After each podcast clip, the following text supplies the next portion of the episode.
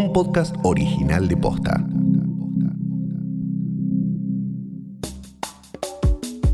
El video de Oriana Sabatini compartiendo sus inseguridades respecto a su cuerpo y la nota de la tapa de la revista Caras sobre la princesa Amalia de Holanda pusieron en agenda la conversación sobre los cuerpos. ¿Por qué se discuten nuestros físicos? ¿Cómo opera la gordofobia en nuestra sociedad? Hoy es viernes 24 de julio. Soy Martina Sotopose y esto pasó posta. Revista Caras, edición del 22 de julio. En tapa, la princesa Amalia de Holanda, heredera del trono e hija de Máxima Zorrigueta. El título, la hija mayor de Máxima muestra con orgullo su look plus size. Amalia es víctima del bullying, pero enfrenta las críticas con fortaleza. El cuerpo de las mujeres siempre es objeto de discusión. Nos dicen que tenemos que amarnos, pero a la vez nos incitan a que adelgacemos, o sugieren que estamos demasiado flacas. Pero los cuerpos gordos en particular suelen ser objeto de la opinión pública y pareciera que no hay otra cosa para decir acerca de una mujer gorda que no sea sobre su peso. Bajo el argumento de la salud, se busca disciplinar y amoldar todos los cuerpos a un solo modelo, como si no existiera la diversidad. Mi nombre es Jessica Labia, soy nutricionista y trabajo con una nutrición que abarca la diversidad corporal y la salud integral. Junto con Paula Jiménez, Jessica es autora del libro Pese lo que pese, donde plantea la necesidad de repensar la nutrición con perspectiva de género la medicina es pesocentrista. Se asocia la salud a la delgadez y la gordura a la enfermedad, como si no se pudiera estar flacos y estar sanos, o como si no se pudiera no tener un cuerpo hegemónico y estar sanos. No encajar en estándares de pesos ideales y de masa corporal no necesariamente tiene que representar un problema de salud. La perspectiva actual de la mayoría de los profesionales de la salud también alimenta la construcción de estos estereotipos esto es una problemática que también los profesionales de salud promovemos en algún sentido, haciendo tanto hincapié y tanto foco en el peso y no hablando de la salud en forma integral. Por eso me parece muy importante que la diversidad corporal no es algo a cambiar o a corregir, sino que se puede trabajar en políticas alimentarias y en políticas de salud pública desde la diversidad corporal, desde la educación. Dejemos de discriminar, dejemos de violentar, que los adolescentes, las adolescentes dejen de recibir tanto bullying con respecto a su cuerpo, porque en definitiva, salud necesitamos todas las personas, independientemente del peso que tengamos.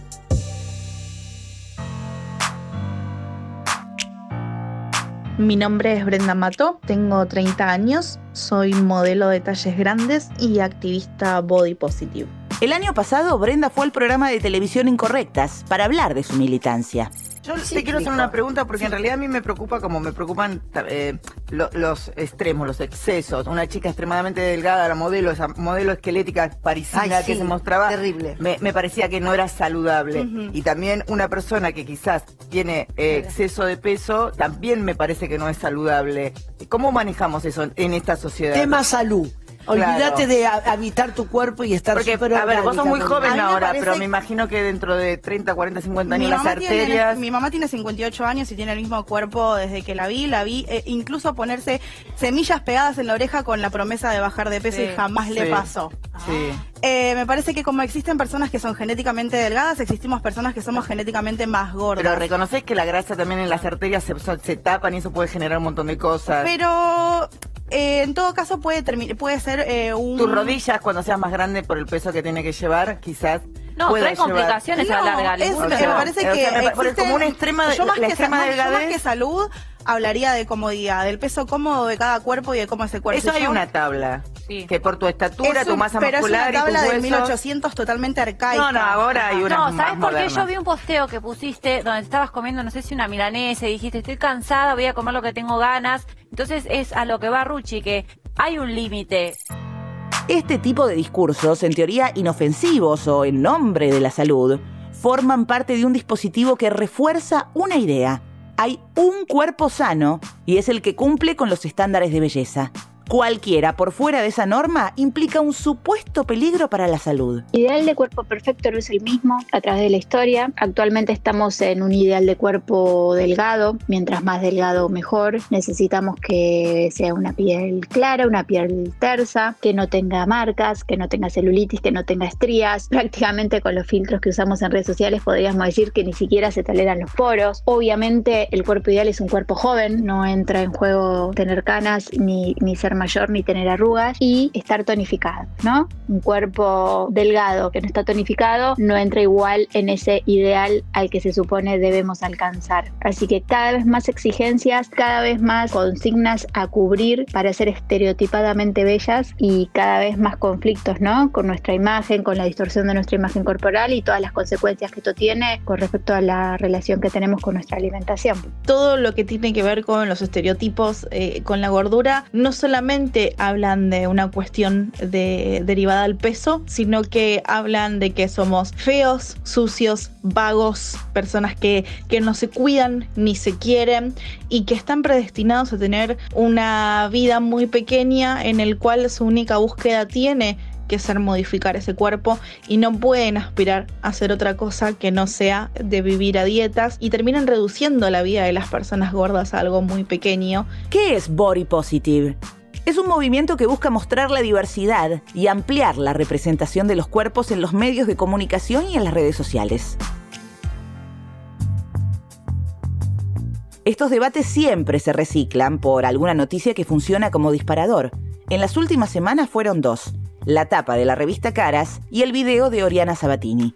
El artículo 5 de la Ley de Protección Integral para prevenir, sancionar y erradicar la violencia contra las mujeres especifica distintos tipos de violencia.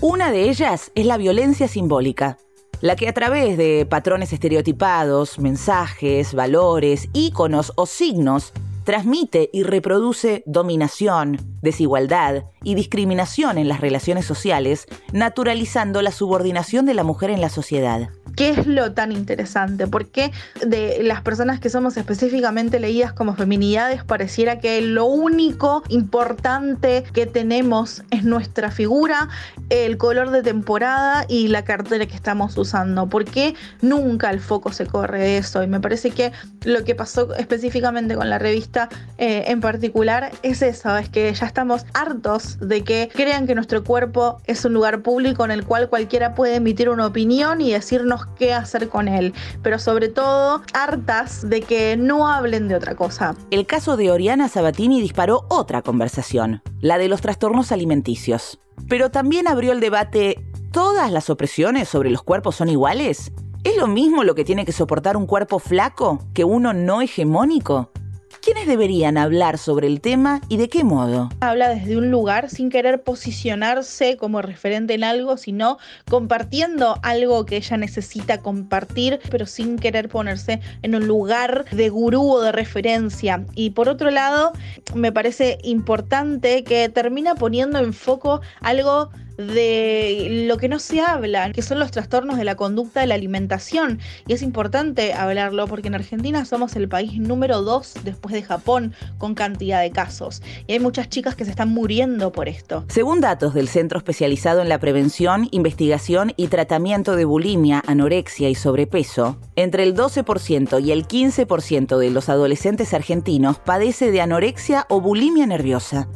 El 90% de las afectadas por estos trastornos se autoperciben mujeres. Frente a estas situaciones, muchas veces aparece como solución el discurso del amor propio. Querete, te dicen. Si vos te querés a vos misma, no vas a tener problemas con el afuera. Busca la solución adentro tuyo. Estas ideas invisibilizan y borran la cuestión sistémica como si dependiera de una misma cambiar los efectos que tiene la discriminación sobre los cuerpos gordos en el sistema de salud, en el mercado laboral o en la representación en los medios de comunicación. Como si fuera lo mismo qué tipo de cuerpo tenés. Porque al final del día lo único que te va a salvar es quererte. Una encuesta realizada el año pasado por la ONG Anybody Argentina arrojó como resultado que en nuestro país 7 de cada 10 mujeres tienen dificultades para encontrar prendas de su talle. Por supuesto que no existe un monopolio de, de quién puede hablar sobre las cuestiones corporales, pero sí me parece que es importante hacer una diferenciación de cómo y de qué forma se habla, porque más allá de que obviamente que existe un sistema que nos genera una presión constante sobre cómo nos vemos, también tenemos que entender la interseccionalidad, ¿no? Y de que no es lo mismo cómo vive esa presión, cómo recibe esa violencia sobre su cuerpo una persona flaca que una persona gorda, que una persona negra, que una persona pobre. Entonces, ¿Qué cambios hay que hacer? Los cambios que hacen falta a nivel social es empezar a, comprender la existencia de la diversidad corporal que por mucho tiempo se ha negado, que se sigue negando y que se cree que solamente hay una única forma de existir y esa única forma es respetando esos estereotipos de género marcados. Hablar de esto no es algo banal, no es algo que solamente tiene que ver con nuestro físico, no es algo que es simple, es algo que está destruyendo la vida de muchas personas y necesitamos poner esto en agenda para empezar a hacernos cargo de qué es lo que estamos reproduciendo y apoyando como sociedad. Somos el segundo país a nivel mundial con mayor cantidad de casos de trastornos alimentarios. Entonces, la relación con la comida y la relación con nuestro cuerpo está totalmente ligada a esta cultura de la delgadez y esta necesidad de vivir a dietas estrictas y a pensar siempre desde el peso y como el bienestar asociado a esa delgadez fomenta todos estos trastornos y por eso me parece muy importante entender cómo todo este sistema nos lleva a un montón de cuestiones y empezar a deconstruirlas para poder reconstruirlas de una manera mucho más amorosa para con nosotras mismas. Creo que lo que tiene que ver eh, a nivel estatal y político, lo que falta es eh, algo que regule a estos medios que se creen con la impunidad de poder decir y hacer lo que quieran sin que nadie les ponga un freno. Y después, bueno, con la cuestión de la ley de talles que la hemos tenido el año pasado finalmente sancionada, pero que todavía falta la parte de la reglamentación y eso es bastante urgente para empezar a cambiar todas estas cuestiones, pero sobre todo me parece que la parte más importante es la social, porque no existe una ley que pueda venir a cambiarnos la cabeza directamente.